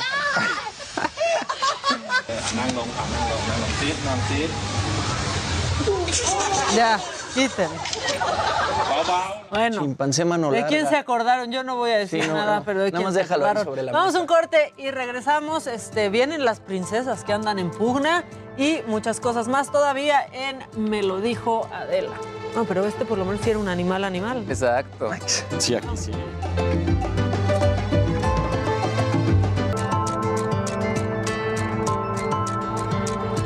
Ya estamos de regreso, vamos a hablar pronto con las princesas en pugna, 12 princesas en pugna. Antes, este, bueno, pues estamos en vacaciones, ¿no, compañeros? Y se han hecho muchas actividades, porque dicen, dicen, por ahí, este, muchas actividades, pero pues no sé qué armar un rompecabezas, por ejemplo.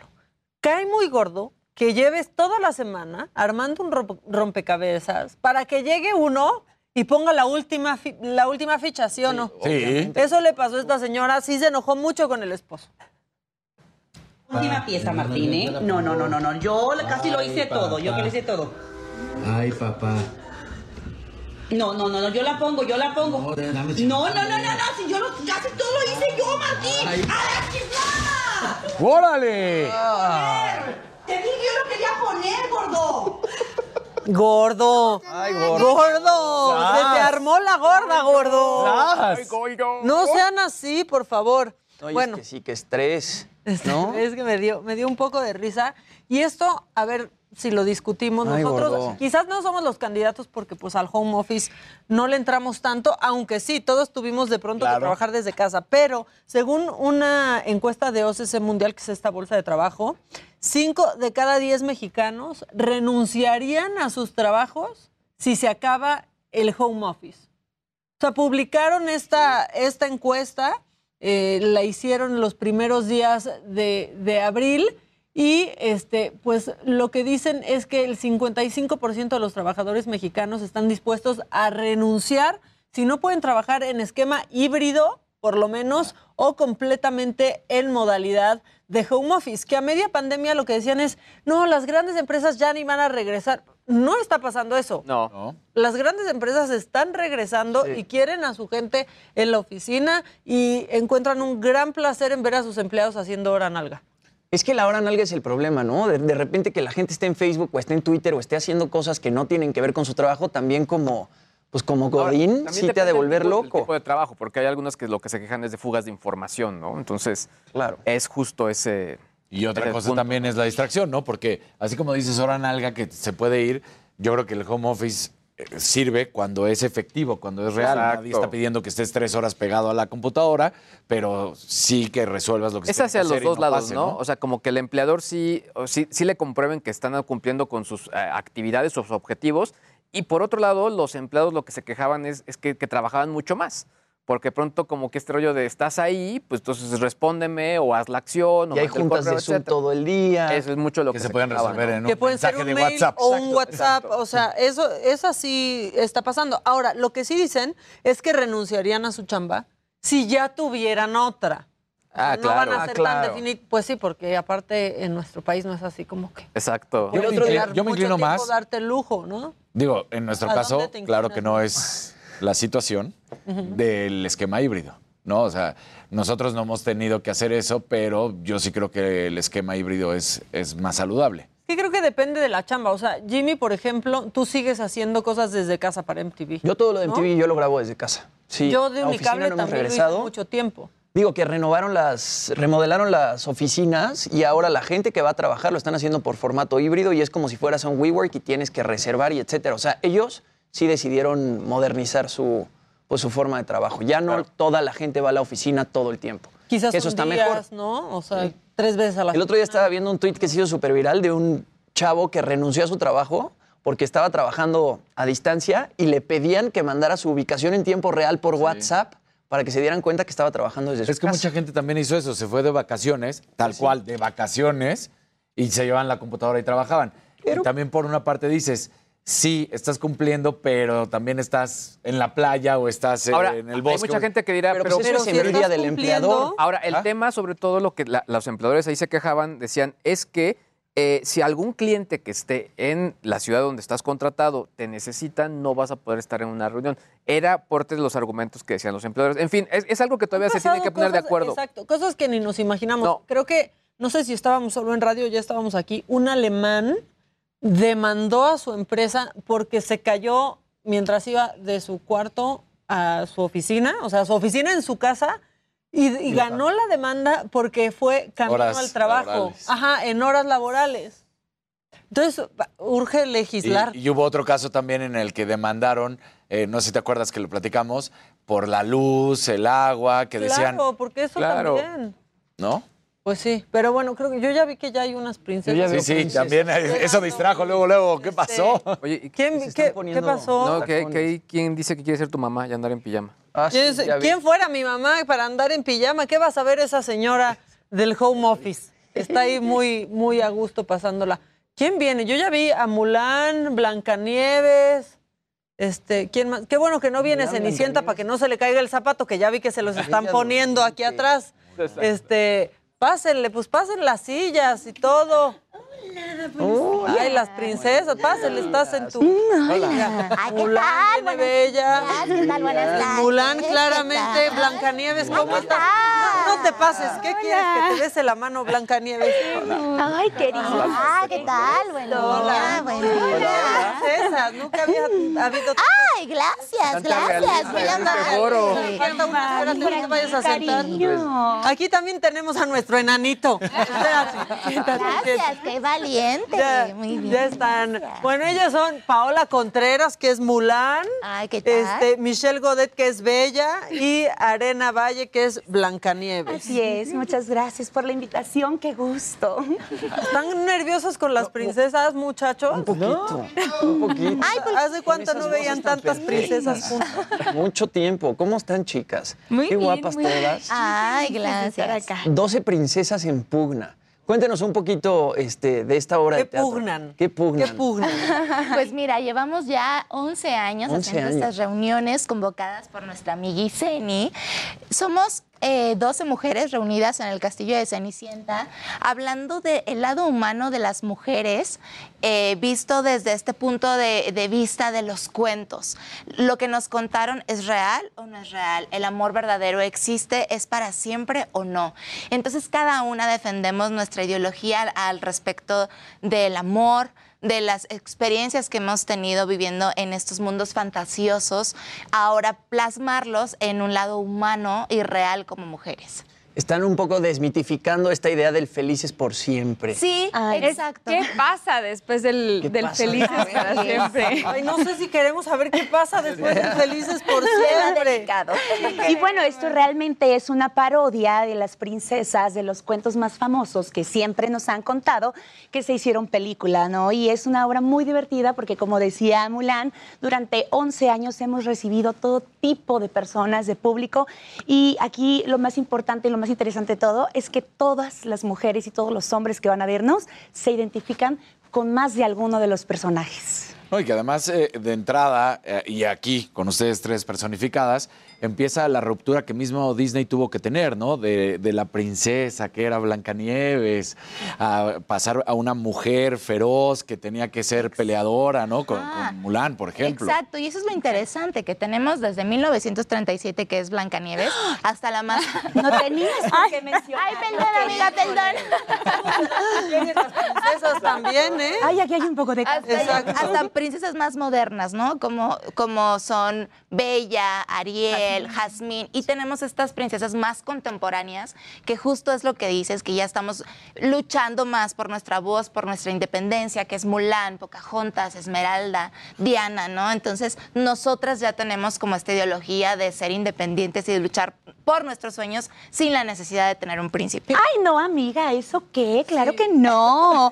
Nosotros únicamente tenemos que dormir. Es la amiga que no se ha dado cuenta, ¿verdad? Dormirnos, date cuenta, y exacto. esperar que venga nuestro príncipe azul a despertarnos con un beso, claro. Porque antes bailaban en, un- en una noche y ya se enamoraban. Y estas princesas de ahora ya decimos. Nomás por dejar a ver, el zapato ahí se andaban Exacto. casando. ya Entonces ya ahora no sabía ni cómo se llamaba. La que estaba con el animal porque era un animal, pero luego resultaba ser una buena persona. Claro, porque hay que fijarnos en el interior, no Oigan, nada pero más en el lleva muchos años, 12 años. princesas en, 11 en pugna, y han venido nuevas princesas también, ¿no? Pensarían de pronto incluirlas si esto dura todavía. Esa ¿no? es la magia de esta obra de teatro, porque tenemos princesas invitadas con el éxito de Rapunzel, con el éxito también de, de Elsa. Frozen, de Elsa.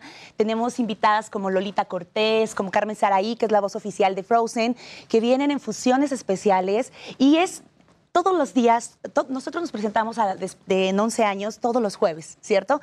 Y cada función es diferente. Porque cada función tenemos un elenco distinto o una invitada, lo cual hace que toda la trama sea distinta. Y por eso es que queremos invitarlos de favor, porque no se la pueden perder. Está increíble. Ahora, uno pensaría, ¿no? En princesas y pensaría en niñas chiquitas viendo princesas, ¿no? Y soñando con, con esta idea de ser princesas en algún momento. Pero la edad es para niñas de 15 en adelante. Adolescentes ¿cierto? y adultos. ¿Por qué? Pues porque en realidad no es, eh, no está enfocado en, en niños, o sea, nos Claro. estamos enfocando en, como decía Mulan, en, en este, este mensaje de qué es lo que pasa con el felices para siempre. Y es como el crecimiento de una mujer, ¿no? A los 15 Exacto. años de... Es, es qué está pasando con las mujeres hoy en día. Eh, en- nosotras podemos hacerlo solas, no necesitamos a un hombre para en buscar nuestra belleza interior, no nada más fijarnos en el físico, en este todo lo que está pasando hoy en día con las mujeres, ¿no? El, el, este Sí, la lucha que tenemos. La lucha que tenemos. Sí, claro, de, de, como les decíamos, ¿no? Luchar por nuestros sueños, de hacernos respetar, de, de, de hacer ver que la mujer es mucho más que una apariencia, como tal vez de chiquitas nos ilusionaba únicamente el vestidazo, Claro, ¿no? claro. Y, y- y esto habla de una mujer totalmente real. Oigan, ¿y no les impacta un poco que todos estos temas, o sea, llevan 11 años haciendo 12 princesas en pugna? Eh, yo lo vi también con Monólogos de la Vagina, que la hice hace no tanto y que se hizo hace tantos años. Es la verdad impresionante que sigan siendo tan actuales, o sea, que pareciera que ahí vamos, pero que de pronto también vamos dando vueltas en círculos. Exacto, eso es, eso, es, eso es muy sorprendente y tienes toda la razón. Nosotros llevamos 11 años y seguimos luchando por lo mismo, ¿no? Nuestro mensaje Sí. eh, en, la- en las reuniones que tenemos sigue siendo el mismo, la, la discusión sigue siendo la misma y sigue siendo actual, la gente se sigue identificando. Entonces, pues nada, es poner nuestro granito de arena. ¿No? Por medio de, de- de hacer esto de- del teatro para poder transmitir mensajes, que al final de cuentas esa es la misión. Que siempre será luchar por nuestros sueños. Claro. ¿No? Encontrar esta búsqueda del amor. Todos los tiempos, nuestras abuelitas, bisabuelas, hoy en día nosotros, nuestros hijos en algún futuro, siempre vamos a luchar por encontrar el amor. Entonces, eso es lo que nosotras peleamos y es lo que queremos, pues, que ustedes vayan y conozcan y, tra- y transmitirles más que nada con respecto a lo de que no es para niños. Me queda muy claro que es una obra completamente de humor blanco, un 97%, porque ese otro 3 es un poquito como Pero no lo van a entender, y no lo quizás van a no van a entender, no O cabe señalar que sí lo van a entender mejor que uno, pero no vamos a romper con esa fantasía. Ahora, por ejemplo, también en esta película de Ralph el Demoledor, en la, en la secuela, también de pronto hay un encuentro de princesas, ¿no? Y también van mostrando un poquito lo que ustedes están diciendo, ¿no? Porque al final sí son clichés, pero ya cuando enfrentas uno con otro, es cuando de pronto eh, se evidencian todas las, las diferencias, ¿no? Exacto, y, y justo esa reunión que aparece en esa película es muy parecido a lo que a la dinámica que nosotros tenemos. Entonces, imagínense qué diversión tener a estos personajes de diferentes generaciones con diferentes ideologías compartiendo puntos de vista. Claro. Entonces, es, es totalmente comedia, humor blanco, la van a pasar bomba. Y también entender que, que todos los sueños son válidos, ¿no? Porque también ahora es como de, no, porque las mujeres tienen que tal, no, las mujeres tienen que hacer lo que quieran. Si Claro. su sueño es Así es. casarse y tener hijos, y ese es su sueño, que luchen por ese, ¿no? O sea, pero defender los sueños de cada quien. Sí, claro, como en, ideología. como en esta ocasión, si se dan cuenta, somos tres, tres épocas muy distintas, ¿no? Yo soy la original, soy el origen. Ya va a empezar, ya va a empezar, ya se va a- donde lo más Medio se nos importante- sube Blancanieves. Donde lo más importante es siempre estar bellas, arregladas, vernos para que el príncipe se enamore de nosotros. Tenemos del otro lado a una a una bella. Que es una princesa que empieza a ser más contemporánea, ¿no? Empieza a ser más Rebelde, moderna, ¿no? más, sí, más cool, tiene sus amigas, Jazmín, Ariel, que son, que son las cool, ¿no? De la época, pero que en realidad ella lo, lo que está buscando es, es salir a explorar el exterior, ¿no? Es todo el tiempo... em, aprender cosas nuevas, es la más culta de todas, todo el tiempo está leyendo, está aprendiendo eh, y es la que enseña que no hay que enamorarse de, de la apariencia física, ¿no? Que hay que realmente ver en el interior qué es lo que hay y, y de eso enamorarnos. Y por otro lado tenemos Y, a, y a Mulan, pues es, es algo increíble porque defiendo la lucha de género, ¿no? La, Claro. el, el hecho de que por ser mujer no puedo no pelear en una guerra o no honrar a mi familia, no poner la cara por mi papá que ya es un anciano. Como mujeres también podemos liderar una familia, luchar por un pueblo, luchar por una ideología y eso es eso es increíble como como cada generación, como dices, defendemos cada quien nuestro punto y ninguno es menos importante. Y justo para allá yo les iba a preguntar también por, por este hecho de que cuando se presentan en escena, eh, igual y tú puedes tener una ideología diferente como persona, pero como la actriz que hace además a Blancanieves, pues tienes que representar ese momento, ¿no? Igual con cada una de ustedes. Y a la vez lo que es nuestro México.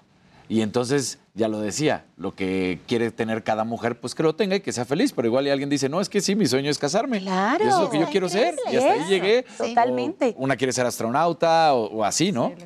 Ahora, ¿cómo, te- ¿cómo tocan la imagen del príncipe? Porque me imagino que por ser ustedes princesas, tienen que tocar de alguna forma la imagen del príncipe. Se habla de él y se habla mucho y nos volvemos locas cuando hablamos de nuestros príncipes, porque todas somos unas mujeres casadas. Y por más que se nos atraviese un guapo, ¿verdad? Nosotros No, tenemos seremos que siempre respetar. fieles. Pero Siempre sí por la ahí pelaste, Jimmy. Sí, Literal. sí hay un personaje clave que no les vamos a contar mucho, que viene a mover todo, ¿no? A darle una vuelta La por bruja malvada. No, vayan, vayan, Tienen que ir a verla. Y pues no sé, ustedes quieren agregar algo con respecto a nuestros príncipes. Yo no quiero hablar de él, soy muy reservada. Muy Justo- privada, justo, eh, como pasa, ¿no? En, en las reuniones de amigas, de amigos, todos tenemos como no sé, traemos como no voy a hablar de mi príncipe, todo, voy a ser discreto y en- conforme ya va saliendo a la sale- Para no plática. presumirlo y que se le antoje a la otra princesa, Exacto, luego hacen y ya eso. conforme vas platicando van saliendo las verdades y, y justo todas traemos como una idea de nuestro príncipe cuando llegamos a ese punto de reunión y después de ese punto de reunión cambia la historia. Entonces, Está interesante y me imagino que han de estar felices pues, por todo este tema de pandemia, ¿no? Que tuvieron que detenerse y no lo hicieron. ¿Lo hicieron por streaming o se dejó de hacer por completo? Sí, detuvimos, detuvimos por completo, que justo fue algo muy triste porque llevábamos, íbamos a cumplir 10 años así sin parar, Ininterrumpido. Ajá, Exacto. Y pues por pandemia tuvimos que parar un año y ya afortunadamente pues ya estamos de nuevo en el Teatro Shola todos los jueves a las 8 y cuarto. Que es donde han Este, estado siempre, ¿no? Sí, sí, sí, exacto, es ¿no? nuestro castillo, es nuestro castillo, nuestro, nuestro recinto y pues estamos muy contentos de, de ahora eh, festejar 11 años. La verdad es que es una obra 100% mexicana, es una obra original, es una obra que eh, levantar el telón en el teatro en México es muy complicado, lo saben, y durante 11 años pues la verdad sí nos sentimos súper, súper bendecidos de poder, poder seguir contando esta historia y que además ya hemos roto eh, Fronteras. fronteras y esta obra también ya se ha presentado en Argentina, en República Dominicana Costa y en Rica. Costa Rica.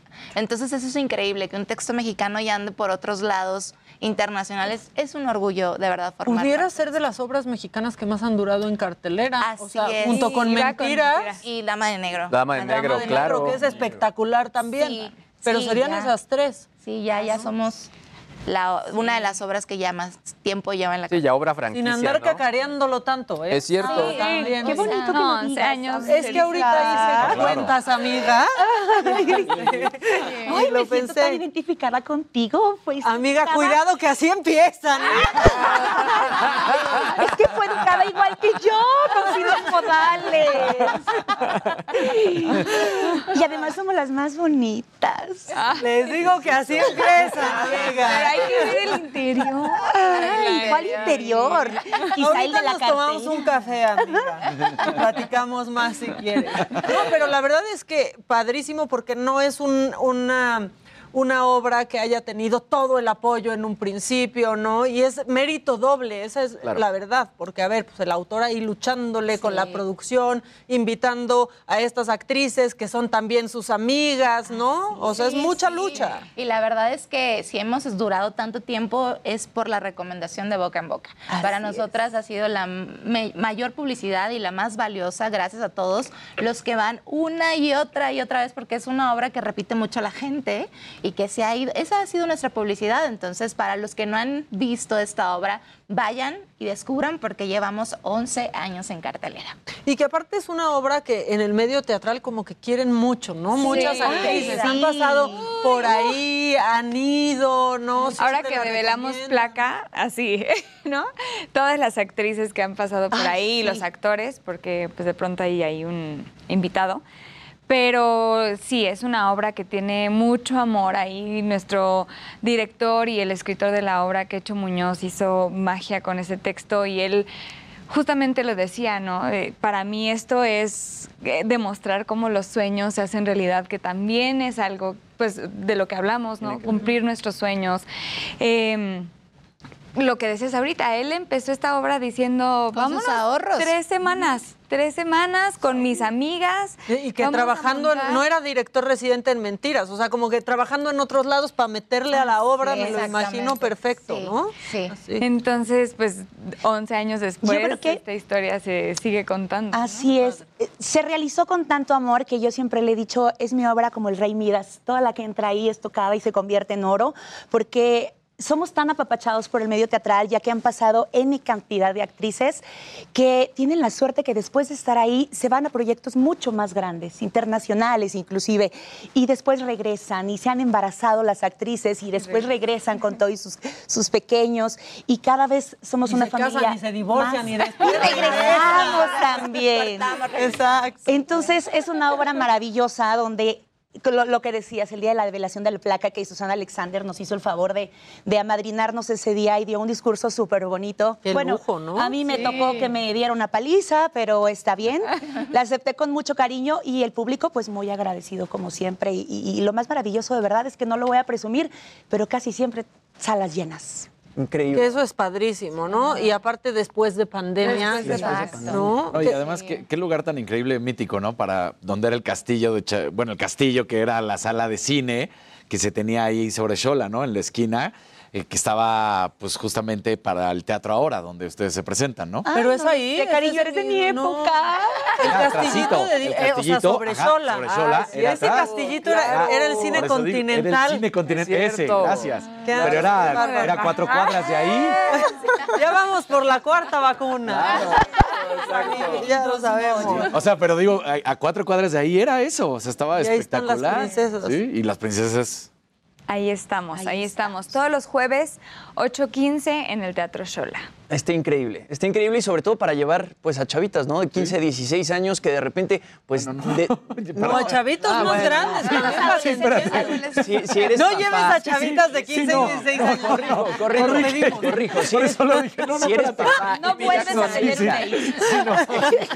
A ver, espérate. Vamos desde cero, Jimmy, por favor. Voy a llevar a mi novia de 30, pero eso, si eres papá y tienes una hija de 16, 17 años, 15 años, creo que está muy bien llevarla a 12 princesas en pugna justo para pues destruir, ¿no? Esta imagen de princesa que de pronto Disney se ha encargado de meternos, que no es real y que la vida no va a ser así para ninguna mujer. Y sobre todo que ha costado no la- como romper. ¿no? No la sí. no, porque incluso todavía Ha o sea, costado romper, las- la- los juguetes para, para niñas también van cambiando. La misma línea, no sé, de Barbie, de Mattel, ha, ha cambiado muchísimo todo eso y creo que también pues todo esto ayuda a ir como modificando estos paradigmas. Y cabe señalar, igual espero que no me regañen, yo he visto niños en el público y es esa decisión de los papás. O sea, tampoco Claro. es una obra en la que no se puedan sentar unos pequeños porque no vas a ver una cosa fuera del otro mundo. Simplemente es más bien lo que defendemos, que tratamos como de cuidar eso. Pero pues si tú como papá quieres llevar a tu pequeñito 10, 8, 10 años, yo lo he visto, no me Y dejarán aparte mentir. se les hace increíble por estar bien, o sea, quizás no entienden, pero están viendo a unas Sí, pero ven princesas la todo el tiempo, ¿no? Todas juntas, eso o sea, es increíble. Y que eso es padrísimo como papá, ¿no? Me imagino. Pero poder llevar a los niños y no tener que estar viendo Peppa Pig o Claro. cosas así en el teatro y que también se entretenga el niño. Sí, ¿no? sí, puede. Y también personas, o sea, que no sean adolescentes, ya más adultos, también se la van a pasar increíble, porque todos conocemos estas historias, estos cuentos, entonces todos nos la podemos pasar muy bien. Eso es increíble. lo padre, que hay una gama inmensa, ¿no? O sea, desde los niños que siguen conociendo a estas princesas chiquititos hasta pues nuestros abuelitos que también crecieron con eso, ¿no? o claro. crecieron con sus hijos. O los chavitos que ya están tan lejanos de eso y que digan, ¿y quién es, quién es, con, perdóname, pero quién es Blancanieves? ¿Cómo? Porque- Perdóname, perdóname. No Que ya va a salir esto el live nuestra action. relación, pero Ya va a o sea, salir el live puede action, pasar. Nuestro café que nos vamos a ir a tomar ahorita.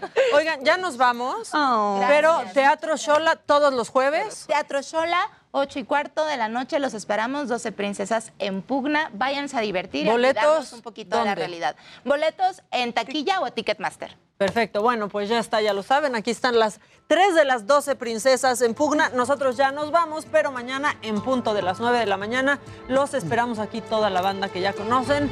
A nombre de Adela Micha en Me lo dijo Adela. Quédense, por supuesto, en sintonía del Heraldo Televisión, que ya viene Blanquita Becerril, ya la vi entrar, ya está aquí, muy puntual. Nos vemos mañana.